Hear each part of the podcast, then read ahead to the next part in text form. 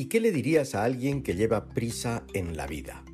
No hay atajo sin trabajo. Sí, le diría eso, no hay atajo sin trabajo.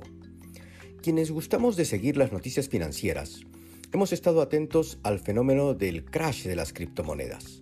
Las criptomonedas, mal llamadas dinero digital, han sido un fenómeno inversionista en el que muchas personas depositaban sus ahorros con la esperanza de ganar altas rentabilidades. El sustento era que, por efecto de controlar la oferta frente a la demanda, ese aparente dinero digital subía de valor de manera acelerada, y las personas que habían depositado en ella su confianza se sentían ganadores.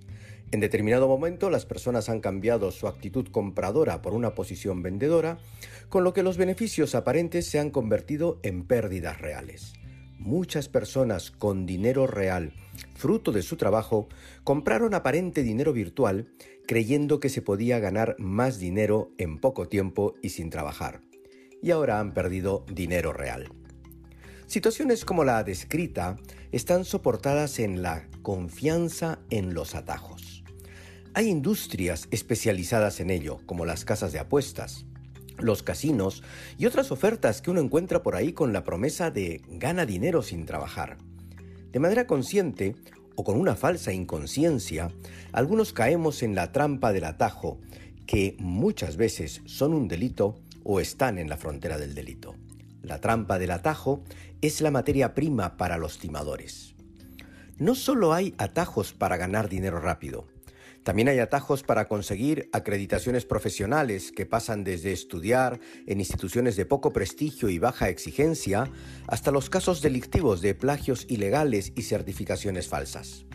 Hay atajos para conseguir empleo, hay atajos para lograr saltos sociales, hay atajos para encontrar éxito personal. En general, la oferta de atajos es vasta. Muchas películas de cine están inspiradas en historias sobre atajos, muchos libros también. Y muchas noticias que vemos en la prensa también giran en torno al atajo que alguien utilizó con un propósito específico y fracasó. Mi padre nos decía siempre, el ocioso y el mezquino recorren dos veces el camino, y nos explicaba que entre el camino fácil o el camino difícil para alcanzar algo valioso, escogiéramos el difícil porque hacía más sostenible el objetivo. Es que la simple dificultad del trabajo te crea la auténtica victoria.